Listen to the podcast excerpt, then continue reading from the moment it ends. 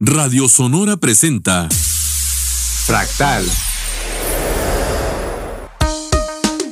Visiones del bienestar psicológico. Conversaciones donde se abordarán diferentes perspectivas sobre la condición humana. Desde una visión individual, familiar y social. Fractal.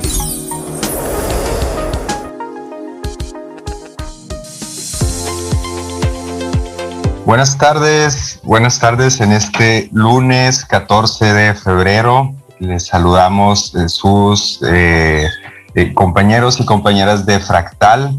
el día de hoy queremos hablarles sobre un tema que, pues vaya que el día ha estado pintado de, de este color, ¿no? Colores rosas, colores rojos por ahí, vemos corazoncitos por aquí por allá, cupidos. Y bueno, pues hacemos referencia al amor. Hoy es el día del amor y de la amistad, pero nos enfocaremos en el amor desde su visión más general hasta sus visiones más particulares. El título eh, que, le va a dar rumbo a la conversación del día de hoy es El amor y sus diversidades, porque sí, hay diversidades en el amor.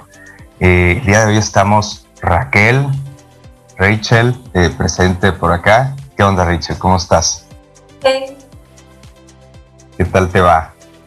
Muy bien, muy emocionada porque vamos a hablar de algo con que tengo mucho conflicto, así que vamos a poder definirnos un poquito mejor cada quien, yo creo. Ándale, que, que, que, se, que, que aumente o que disminuya el conflicto. El punto es platicar. y bien, el día de hoy tenemos a un invitado, un invitado especial. Eh, ya saben las personas que nos han escuchado que de repente parece que tenemos preferencia por personas que estén fuera de la ciudad. Pues hoy nos visitan a Fractal de Querétaro. Nos visita Adolfo Beorlegui. Adolfo es psicólogo, es sexólogo educativo, es sensibilizador y es clínico, es decir, trabaja pues desde la psicología y desde la sexología en estos rubros.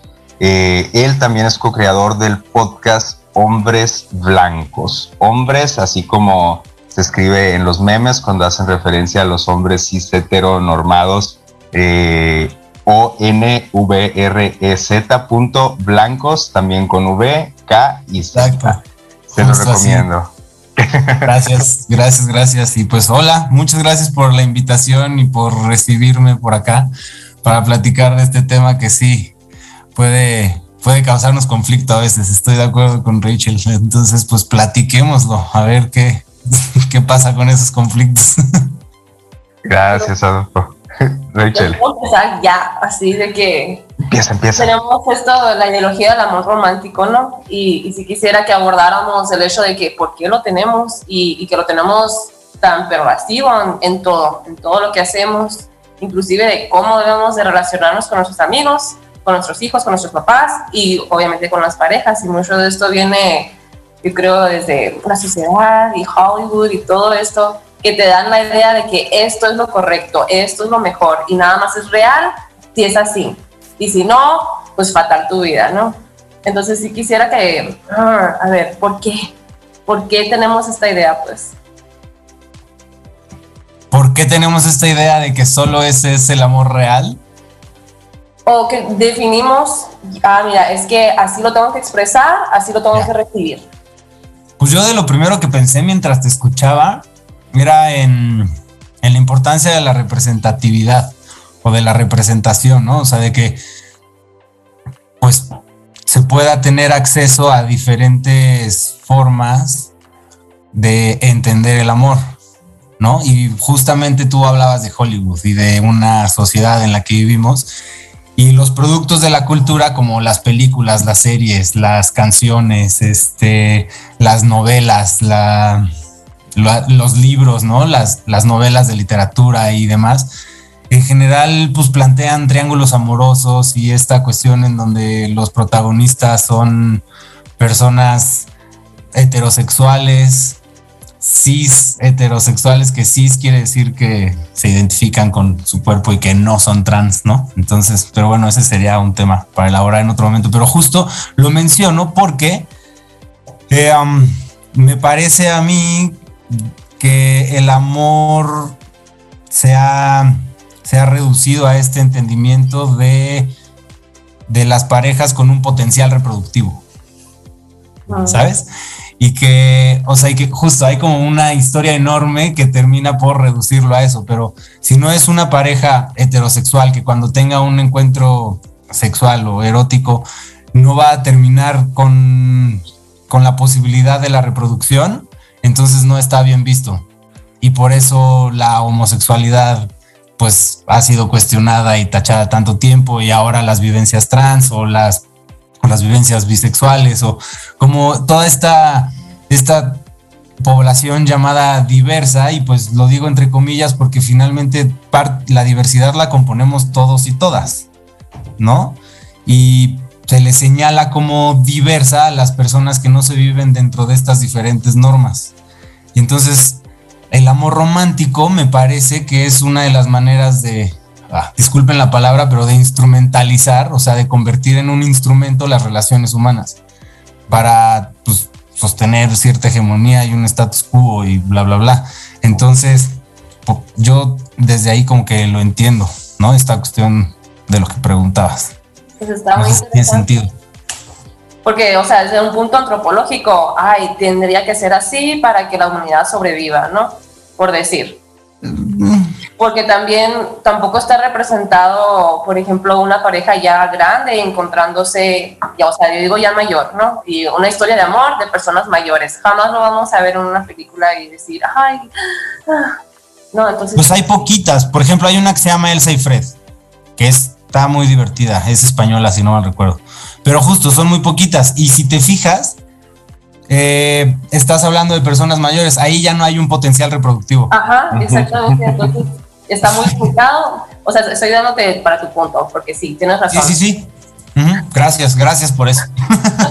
Ya, Adolfo, ahorita que hablabas de, la instrumentalización, que sí se escucha feo, pues justo yo pensaba en cuando hacías esta reflexión de que se, se pone de relevancia el potencial reproductivo pues decía, sí, ¿no? Es como si se eh, pusiera en un nivel utilitario, ¿no? Las relaciones eh, de pareja heterosexuales, porque entonces pueden pues reproducirse y vamos a alimentar algo, ¿no? Y, eso me hacía pensar en preguntarte, quizá lo has dicho en otros lugares, en otras ocasiones, pero me gustaría mucho que el público de, Radio Sonora y, nuestros escuchas también fuera de Radio Sonora, eh, pues recibieran esta misma respuesta, ¿no? Pero ¿cuáles consideras tú que son los orígenes de esta idea o de este modelo de amor hegemónico, pues que actualmente es el que pues pulula, ¿no? el que es representado, ¿no? En general, justo ya que hablábamos de la representatividad. Que vemos aquí y allá. Ajá. Eh, um, pues mira, finalmente supongo que la mayoría de las personas que han escuchado de estos teóricos han escuchado más de Marx que de su compadre Engels. Pero Marx, justamente, si sabemos tanto de él, es porque pues lo patrocinaba este cuate Engels, ¿no? Era su mecenas, era quien lo mantenía y le daba chance de dedicarse a estudiar y leer. Y Engels también estudiaba y leía. Y una de las cosas que, y también escribía, y una de las cosas que escribió fue un libro que, no me acuerdo ahorita cómo se llama, pero es algo así como el origen de la familia. La propiedad eh, privada y el capital Estado. y el Estado, eso, eso, gracias. Entonces, en ese libro él describe un poco como esta situación que se da en cuanto a... Y mira, fíjate aquí cómo resulta, estábamos hablando de los medios de producción, de, bueno, de la reproducción, ¿no?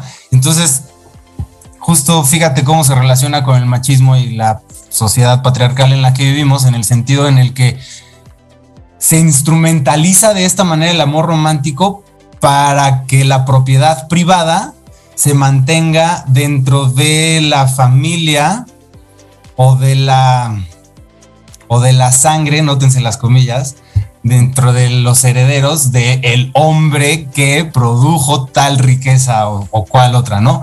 Porque estos arreglos y estos acuerdos empiezan como, o sea, del matrimonio y las bodas y así, la pareja romántica como es representada hoy en día, pues empiezan en realidad como acuerdos políticos y capitales, en el sentido de sostener un, una alianza geopolítica entre reinos y, y hacer crecer riquezas y bla, bla, bla y después empieza a popularizar y ya empieza pues, a haber a, verse esta como la manera usual de relacionarse. De reproducirse.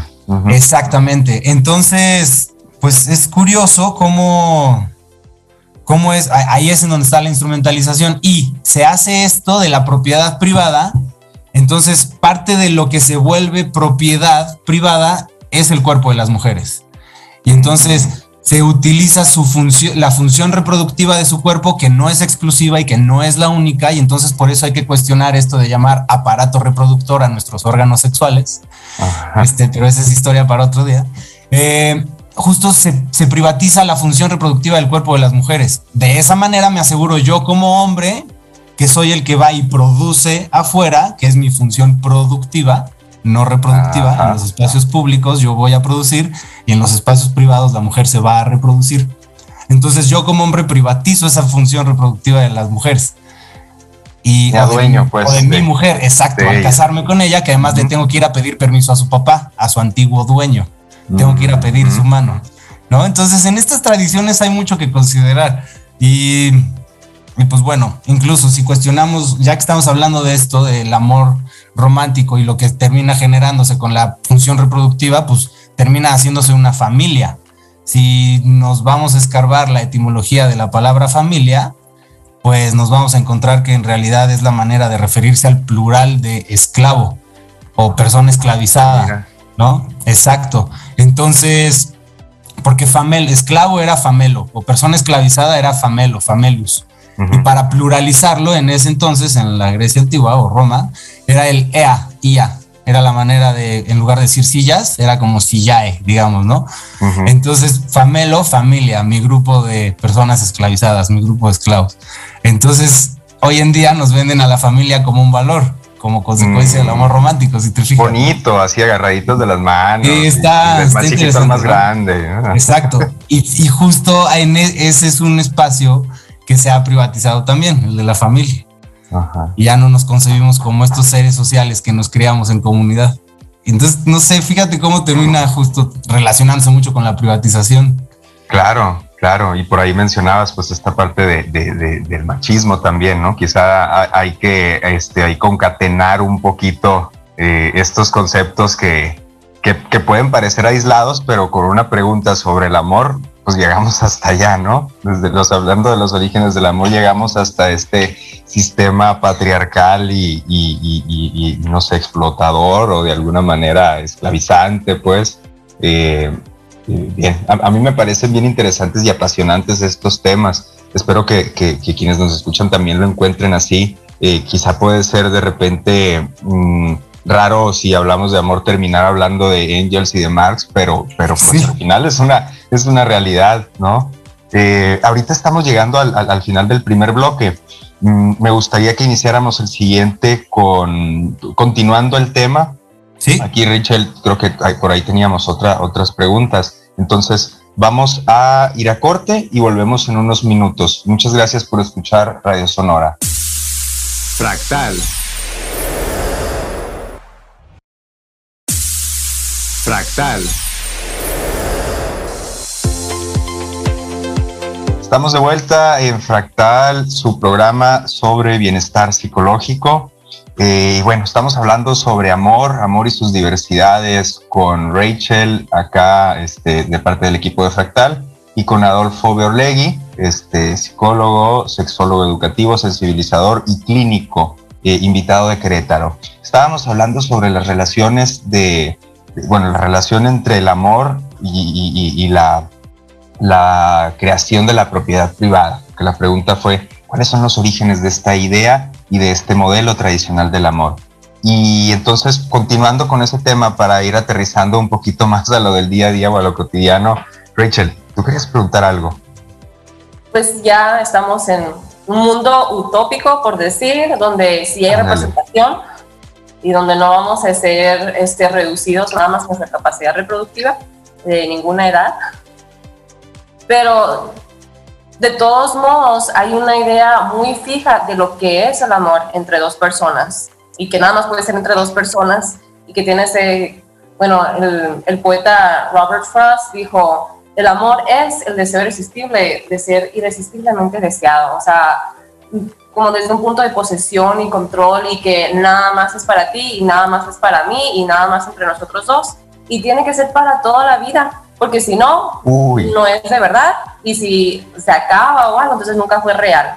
Entonces siempre estás en busca de este amor verdadero o el príncipe azul, como le decimos, ¿no? Entonces sí siento que desde un punto antropológico sí entiendo cómo se desarrolló, pero también tenemos esta parte de posesión y control que pervade todas nuestras relaciones, inclusive las amistosas, donde no, es que ella es mi mejor amiga. Y luego si alguien se interpone, pues fatal, ¿no? No, no puede ser porque luego ya no eres mi amiga. O sea, desde... Como la jerarquización. Sí, la jerarquización, exactamente. Sí, justo hay una, hay una autora que se llama Brigitte Basayo, es una autora contemporánea que, o sea, vive hoy en día, sigue escribiendo y lo hace de una manera espectacular y muy interesante, creo yo. Les recomiendo mucho un libro que tiene que se llama Pensamiento monógamo, terror poliamoroso, en donde justamente explica esta, esta onda de la jerarquización y la privatización de los afectos, ¿no? De nuevo, en esta onda de mi mejor amiga, de que a fuerza si es de mi familia, entonces pues tiene que ser, o sea, me tiene que querer y le tengo que querer y le tengo que aceptar y, y pues a veces termina habiendo pues dinámicas muy, muy insanas en algunos espacios familiares y no resulta ser ese seguro para muchas personas, ¿no? Y romantizan algunas relaciones. Y lo mismo pasa con las relaciones de pareja, en donde se, se entiende como que tiene que ser la relación más importante, de alguna forma, ¿no? Y si sales de tu familia nuclear, como tus papás y hermanos, hermanas, hermanes, este, entonces sales para construir una nueva familia nuclear con una nueva, con otra persona y esa como la persona justo para toda la vida, porque es un, proyecto de vida. Y ahí es en donde está el pensamiento monógamo, en donde se entiende, hay, hay, un cuate que es un colega mío, psicoterapeuta gestalt, él, increíble persona, tipazo, se llama Jaime Gama, tiene una página que se llama Gotitas de Poliamor en, en Instagram, se los recomiendo muchísimo. Este, y justo cuestiona mucho esto, ¿no? Y él habla de la era eléctrica de la escalera eléctrica del pensamiento monógamo, ¿no? Como esta tendencia que tenemos a asumir de que si me gusta alguien, tengo que salir con esa persona. Si salgo con esa persona y pues ya como que somos novios, novias, novias, este, entonces nos vamos a, a casar y ya no me puedo fijar en nadie más y esa persona no se puede fijar en nadie más. Y en el casarnos, entonces es ya tener, tener hijos o hijas. Y, si se fijan en cenas de Navidad y en los eventos familiares, es típico que las preguntas son, ¿y el novio y la novia? Y, y si ya hay novio y novia, ¿y cuándo se casan? Y si ya se casaron, ¿y cuándo el primer hijo? Siguiente, y, ¿no? Y hay, ajá, hay esta escalera eléctrica de que a fuerzas el siguiente paso es ese, a fuerzas el siguiente paso es ese. Como como si todas las relaciones dieran para lo mismo. Y esto es una frase que yo le escuché a una colega que también, ella sexóloga clínica también del instituto, Claudia Lobatón, saludos a Claudia, que ella lo dice en un, o sea, lo dijo en una frase así como, no todas las relaciones tienen que dar para lo mismo. Y ahí es en donde está la diversidad de amores, ¿no? En donde podemos reconocer que podemos querer tener cerca a una persona y acompañarnos en la vida, pero no forzosamente quiero dormir con esa persona todos los días, o tener hijos con esa persona, o casarme con esa persona. O, ¿Sí me explicó? Sí, sí, sí, sí. Y no por eso no le amo, y no por eso no, y no por eso no le respeto. Entonces, pues no sé, creo que hay mucho que cuestionar en torno a esto de las relaciones y cómo entendemos el amor en general. No sé si respondió, me fui ya muy... ¿Qué opinas, Rachel? ¿Abrimos más preguntas? está bien, Sí, tiene que ver mucho con nuestro contexto, ¿no? De lo que pensamos que está bien, porque no, lo hemos visto toda nuestra vida, entonces pues así tiene que ser, así estaban mis papás, o sabes que como mis papás no fueron así, por eso sufrí, entonces tengo que ser así, porque mis papás no fueron así, por eso. Entonces, sí hay muchas cosas que nos hemos construido nosotros solos, ¿no? Que tú dices, es la escalera que la sociedad tiene que porque así voy a ser feliz. Entonces, como a ese punto es porque no soy feliz y por eso me siento así. Entonces tengo que llegar al punto a fuerzas, ¿no? Sí, sí, es una parte muy difícil. Siento que tenemos que, que afrontar de dónde sacamos lo que necesitamos. Estamos teniendo... Que también, bueno, no sé si Carlos tiene que decir. No, no, bueno, yo, yo quiero decir que me estoy perdiendo un poquito porque al parecer está habiendo problemas de señal. No sé cómo estén escuchando ustedes. Yo escucho entrecortado. Yo escucho bien, la verdad, fluidamente a Rachel y parece que Rachel también a, a, nosotros por acá.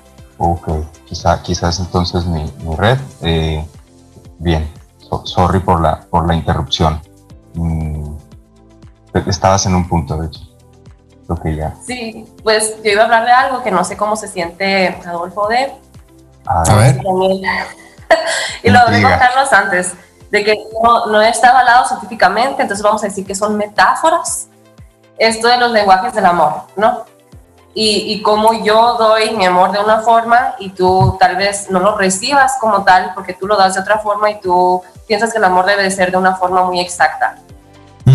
Creo que tiene mucho que ver también con esta escalera, que decimos que tiene que ser así, así, así. Tú me tienes que dar chocolates y flores, o si no, fatal. No quieres. No buen novio, novia. O tú me tienes Si no sientes celos. Si no sientes celos, entonces no te importo. Ajá, no me quieres entonces porque, pues, o sea, ¿cómo, cómo te vale que esté con otra persona?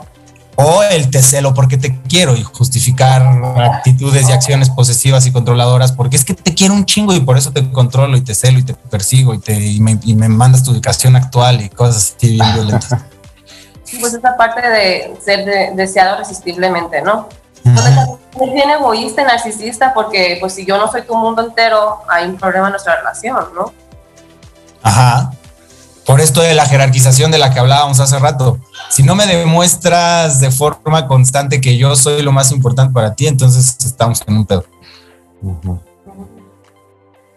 Sí, ahorita platicábamos. de,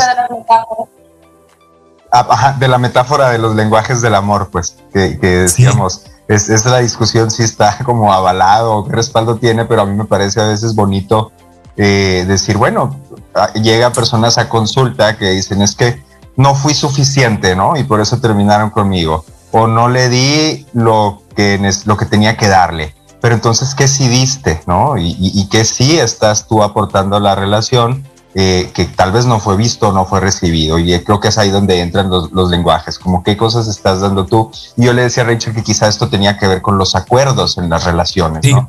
Entonces, ¿qué hay, qué hay para decir al respecto, eh, Adolfo? Nos quedan como tres minutitos, así que podemos ahí ir a, ser concisos, ¿no? A mí me gusta lo de la metáfora de los lenguajes del amor, porque finalmente nos refiere de manera automática a la comunicación. Claro. A tener una comunicación cercana con nuestra pareja para entonces, o con la persona con la que me estoy vinculando, que no forzosamente tiene que ser mi pareja, este, para entonces entender cómo, e, entender y expresar cómo me gusta ser amado, amada y cómo, cómo sé expresarlo. Y entonces también estar en la disposición de aprender a expresar afecto de la manera que la persona con la que me vinculo lo reciba como tal. ¿Me explico? Entonces creo que ahí es en donde está padre la metáfora de los lenguajes del amor, porque nos podemos enseñar a hablar el idioma del otro o podemos crear un con cada relación que construyamos. ¿Me explico? Entonces a mí me gusta. No sé si esté avalada, si haya ciencia detrás de eso, según yo no, pero me parece que es una linda manera de referirnos a la importancia de comunicarnos con la persona con la que nos estamos vinculando para entender, pues, de qué, para entender qué es lo bonito para esa persona y entonces acompañarnos, pues, chido. Y digo, bonito entre comillas, ¿no? Pero pues justo, si es amor y demás, se supone que lo podemos entender como en términos de cuidado, de compañía, de admiración, de respeto, ¿no? De afecto, de ternura. Entonces, pues, a mí eso me suena bonito.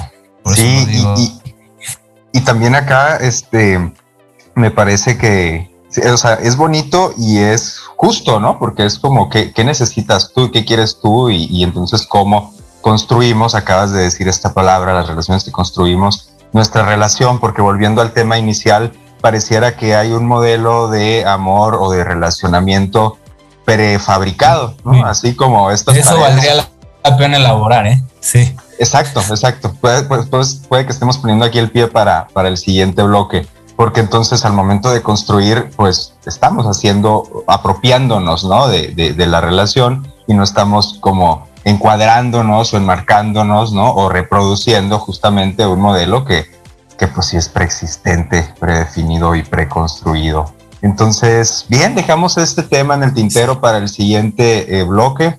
Vamos a ir a corte. Gracias por escucharnos y volvemos en unos minutos a Fractal, su programa sobre bienestar psicológico. Gracias. Fractal.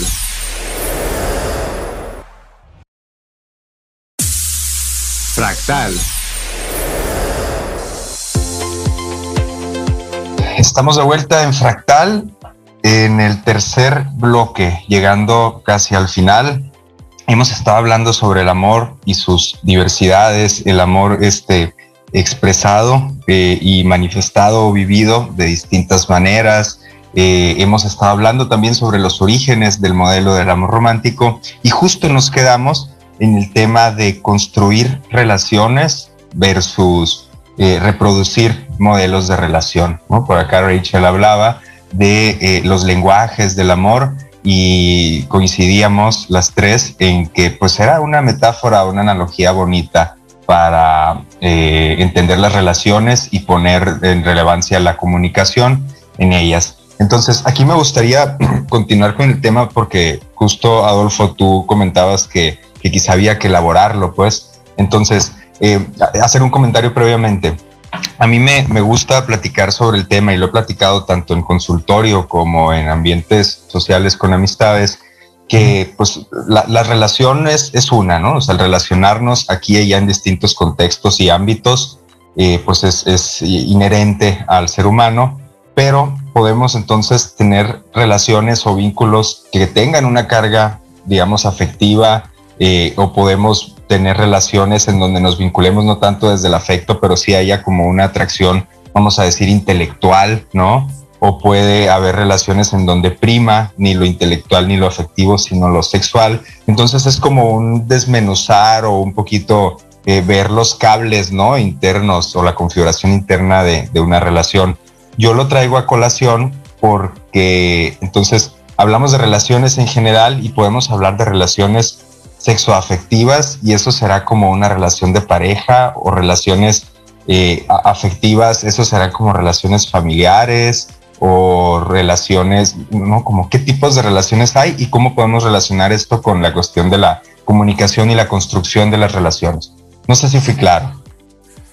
Pues espero haberte entendido, porque si nos detenemos a aclararnos, se me hace que vamos a perder el bloque. Pero okay. a ver si sí. No, este, mira, pues justo hablando de esto de lo que habla, o sea, de, ajá, de lo que hablábamos, esta parte de los modelos o formatos. Eh, justo a lo que yo me refería con que valía la pena elaborar al respecto es con que entendemos que las relaciones de pareja van a ser de una forma, como les decíamos hace rato, como de la escalera, sí. ¿no?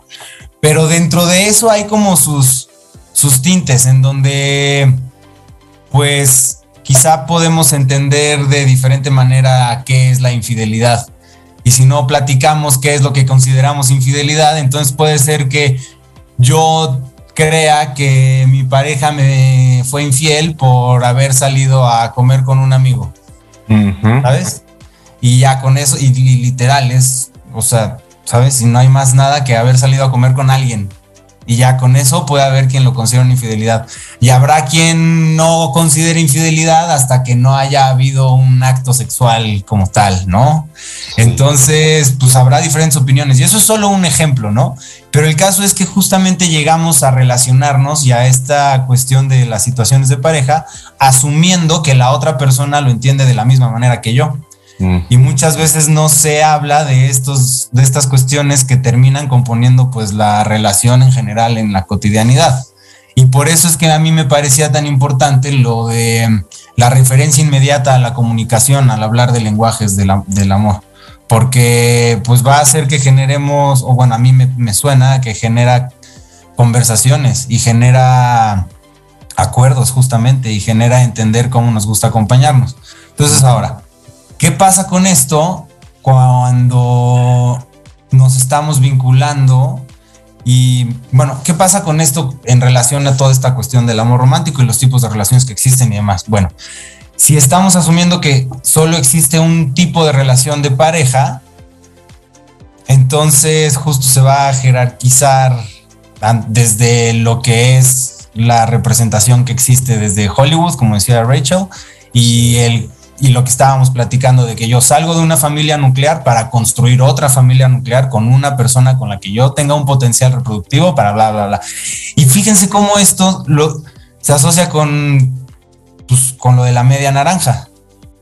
Y es el salir a buscar quién me complemente o quién sea mi, mi otra mitad. Y entonces quienes nacimos en los ochentas podremos recordar la rola de Faye, de tú mi complemento, mi media naranja, que te quiero, wow, wow. Este, y pues la cosa es que a lo mejor hay personas que no son frutas y que son semillas, o que son verduras, o que son enredaderas, o que son truchas, ¿no? O sea, deja tú ya, son un animal de otro, de otra especie, ya nada que ver.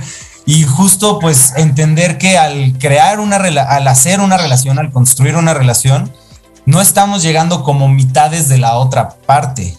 Estamos llegando como personas, como individuos, como sujetos. Completas, ¿no? Como personas, seres completos. Pues sí. Ajá, no como mitades, estamos llegando como sujetos, como individuos, ¿no? Así. Entonces, en esto, luego se tiene el entendido de que, pues, para construir una relación, cada quien tiene que poner el 50, 50, 50. ¿no? Para hacer el 100 de la relación. Y pues no es cierto. Llegas tú con tu 100%, con el otro 100% de la otra persona, a construir un 100% de esto que sucede entre esa dinámica que hay por esas dos partes. Ajá. ¿Me explico?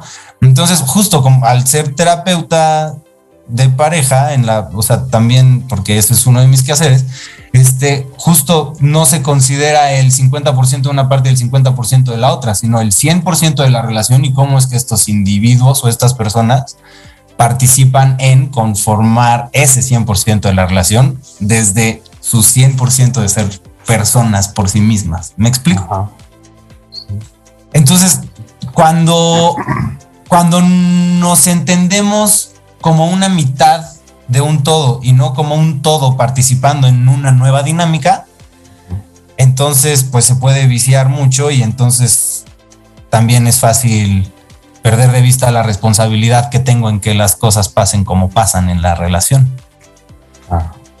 ¿No? Y entonces esto pues justo puede terminar generando dinámicas muy viciadas y que pues, ajá, lleguen a situaciones violentas o no.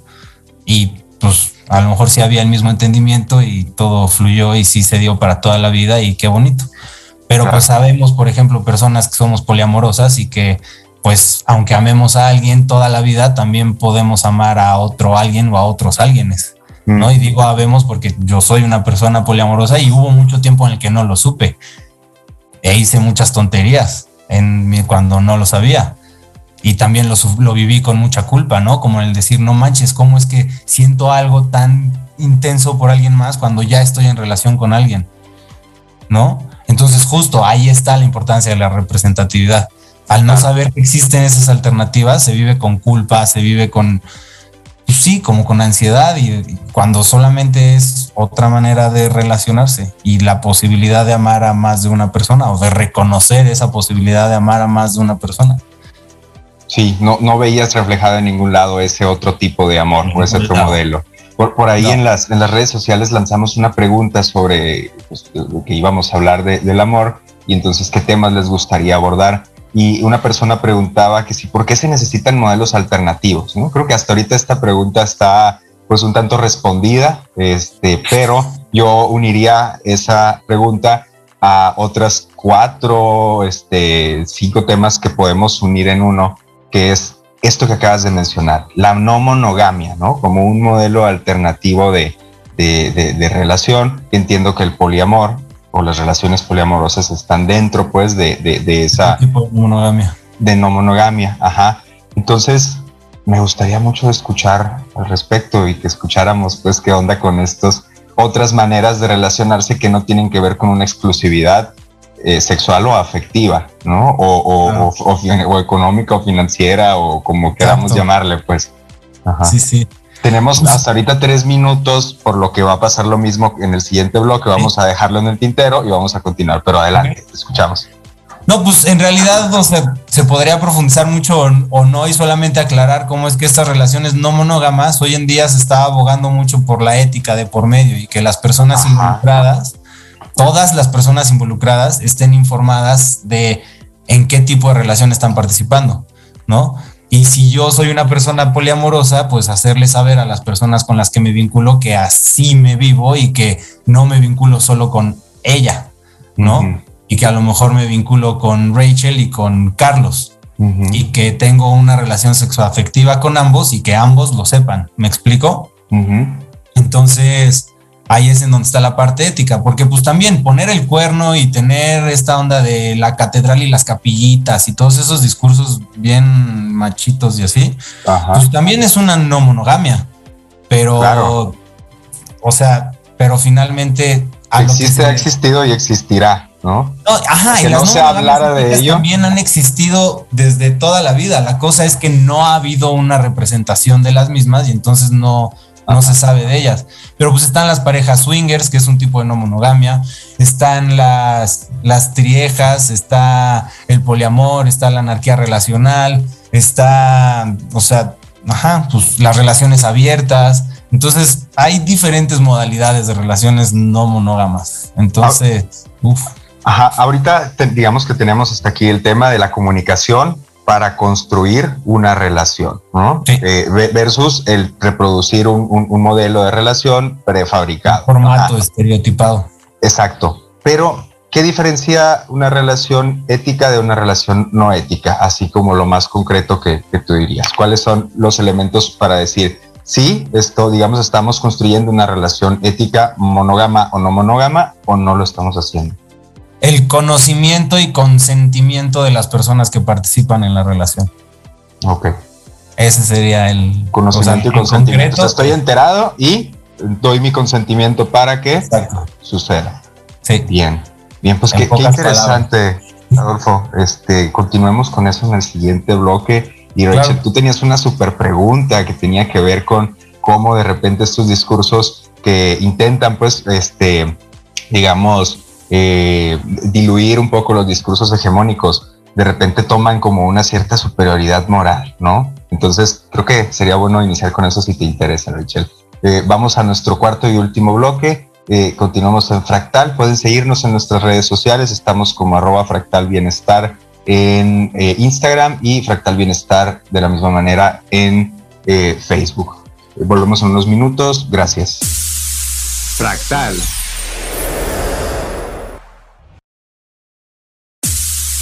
Fractal.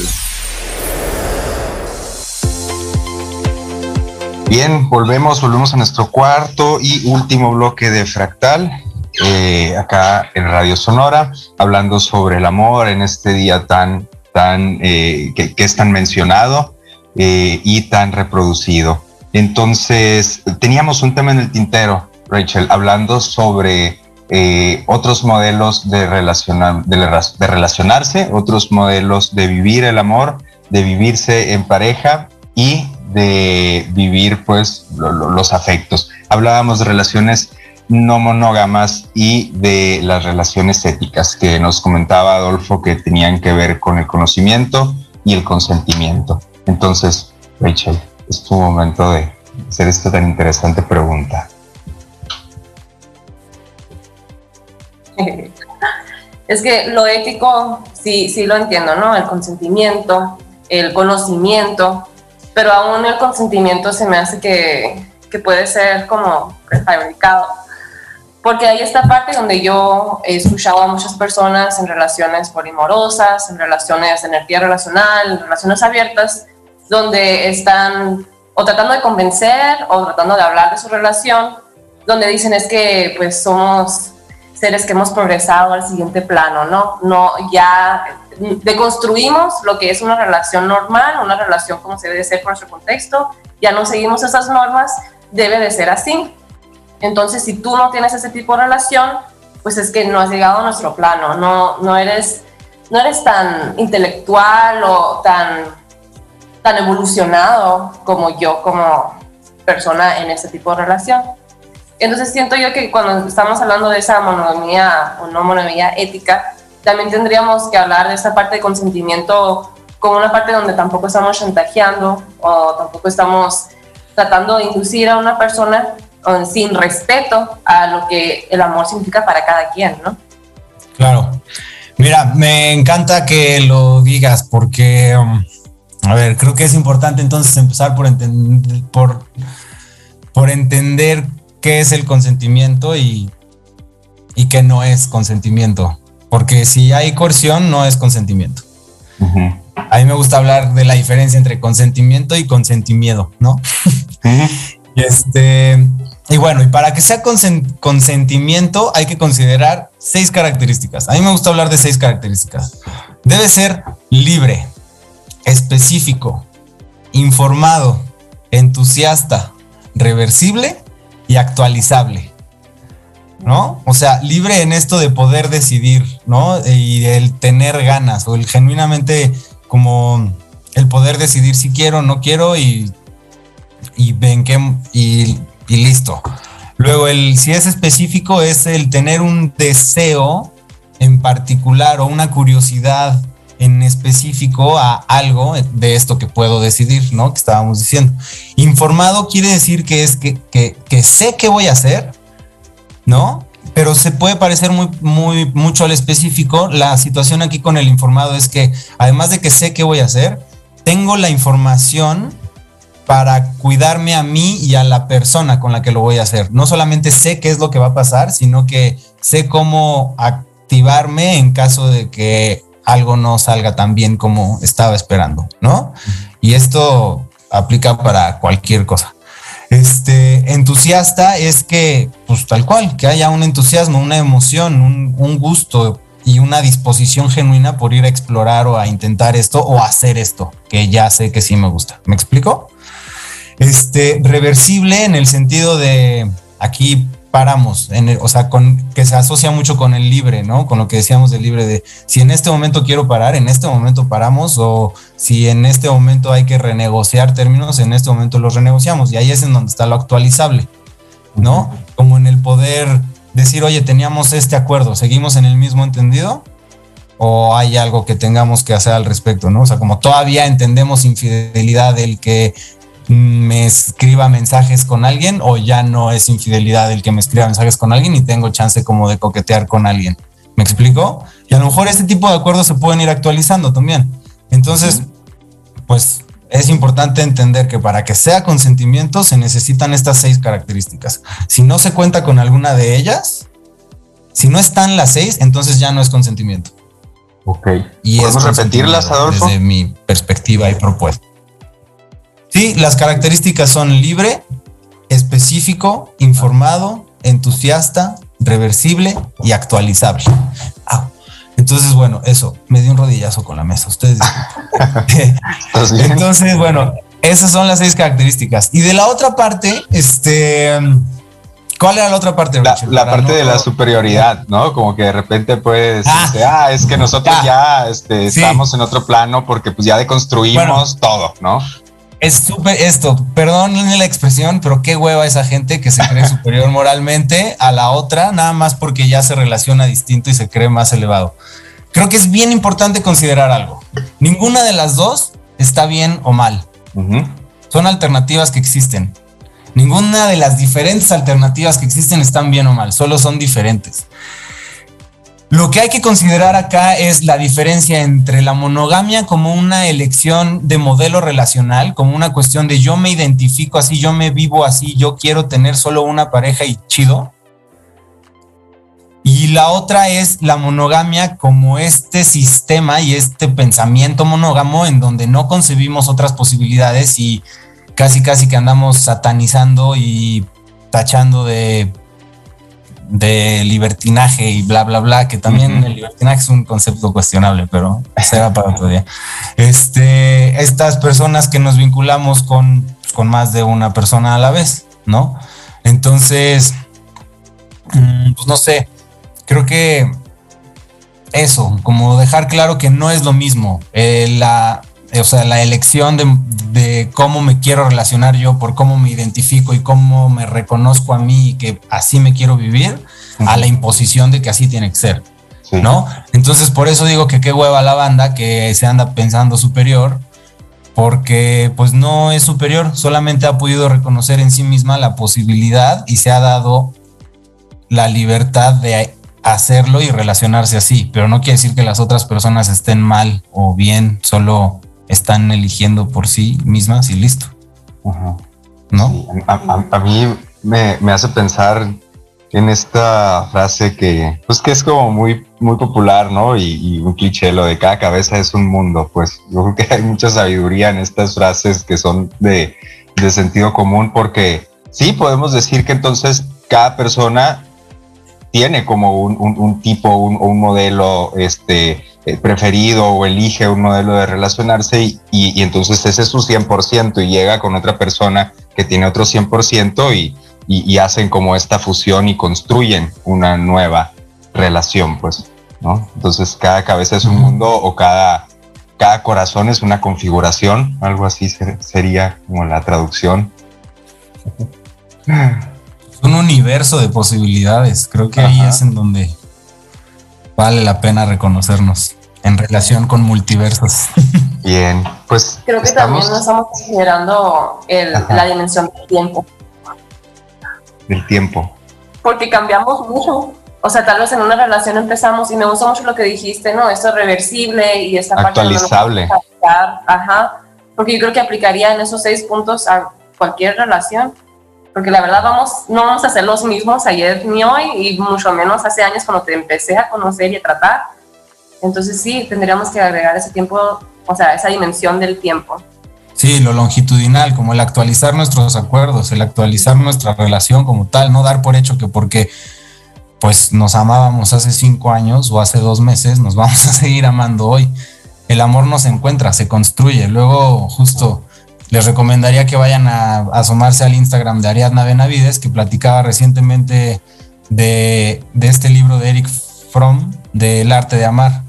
Cómo es que pues, es más un verbo y una acción que un sentimiento, ¿no? Es una práctica, es el estar al pendiente de muchas cosas y poner atención a, a eso, ¿no? A poderle dar seguimiento y construirlo, no solo asumir que ya se encontró y ahí está porque pues no, eso no pasa.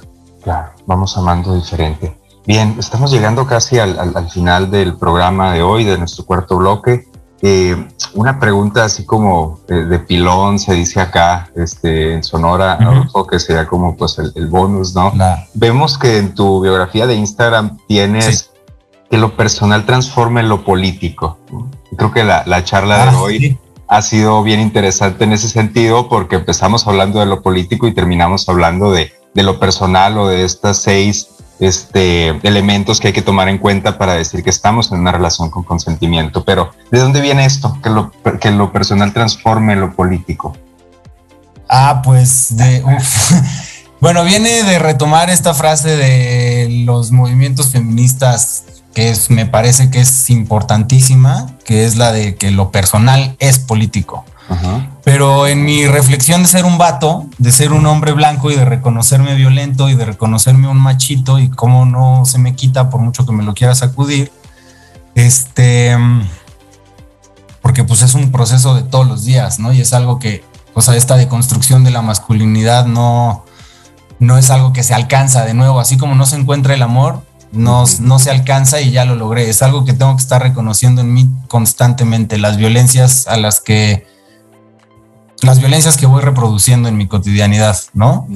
Y entonces hablo de que lo personal es político poniéndole este énfasis de pues a los vatos que tenemos el interés de reconocer las violencias que reproducimos y que no nos quedemos con la comodidad de pensar que lo personal es político y como me visto de rosa o me pinto las uñas o ya me doy chance de llorar, entonces ya lo personal es político y estoy haciendo muchísimo. Creo que como hombres tenemos la responsabilidad de hacer mucho para que la violencia que existe en un país feminicida como en el que habitamos hoy en día, que pues asesinan entre 9 y 11 mujeres al día, este, los hombres tenemos mucho que hacer para detener esta violencia, porque si trabajamos solo con las personas receptoras de violencia, entonces la violencia no se acaba. Hay que trabajar con las personas generadoras de. Y pues por eso digo que lo personal transforme lo político, para que no nos quedemos con las uñas pintadas y también dejemos de reírnos de chistes y llevemos armonía a los espacios en los que convivimos y que nuestro ser y estar en, en comunidad no sea desde esta masculinidad que se impone y que pues quiere ser la autoridad y que más bien sea una más participativa que abone a pues a un sentido comunitario y de colaborar. Ya. Por eso creo que lo personal debe transformar lo político. Claro, ejercer esta parte activa, pues. Bien, pues Adolfo, te agradecemos muchísimo este, eh, el equipo de Fractal, eh, Radio Sonora. Y pues muchos saludos a Querétaro. Esperamos estar en contacto nuevamente. Eh, gracias a nuestros radioescuchas, gracias a las personas que nos escucharán por ahí también en las plataformas. Eh, les recordamos nuestras redes sociales de arroba fractal bienestar, fractal bienestar en, en Facebook y Adolfo lo podemos encontrar en Instagram como adolfo.p.beorley o Adolfo Beorley ustedes buscan y, y darán ahí con su, con su perfil, que tiene contenido muy interesante. Bien, pues buenas noches y que sigan disfrutando su 14 de febrero. Nos escuchamos después. Adiós, Rachel, gracias. Bye.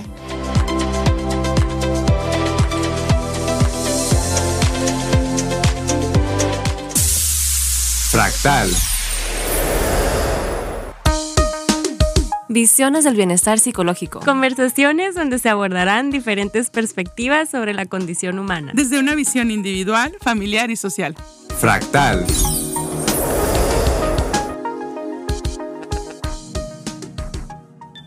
Fuego lento tu mirada. Fuego lento tu nada. Vamos tramando esta locura con la fuerza de los vientos y el calor de la ternura. Sigue el camino del cortejo. A fuego lento, a fuego viejo.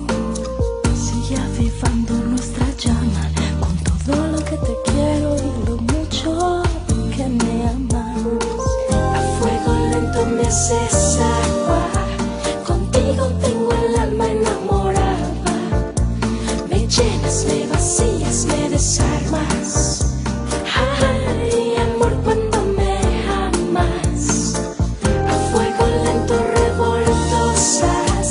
Caricias que parecen mariposas.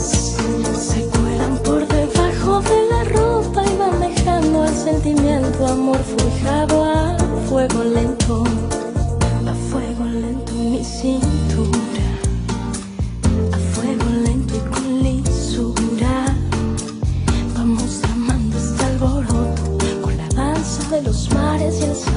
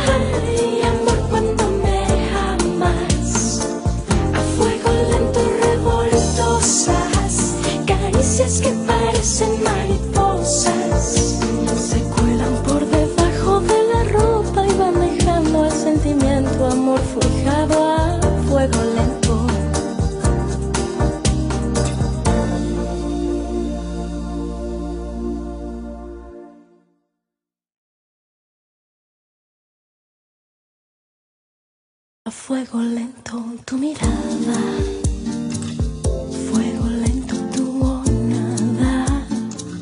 Vamos tramando esta locura con la fuerza de los vientos y el calor de la ternura. Sigue el camino del corte.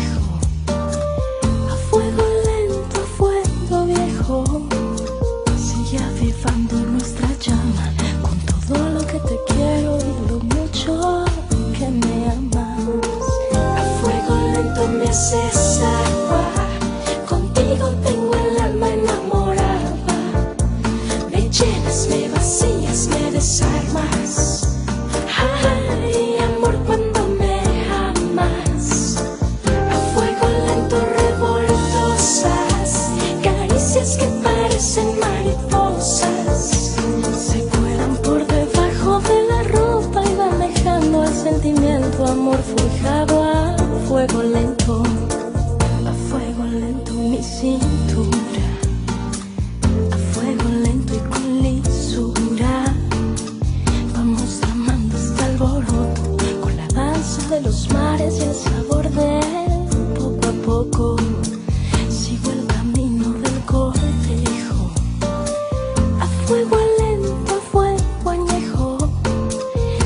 está avivando nuestra llama. Tantos días como sueños, tantos sueños que no acaban. A fuego lento me hace estar.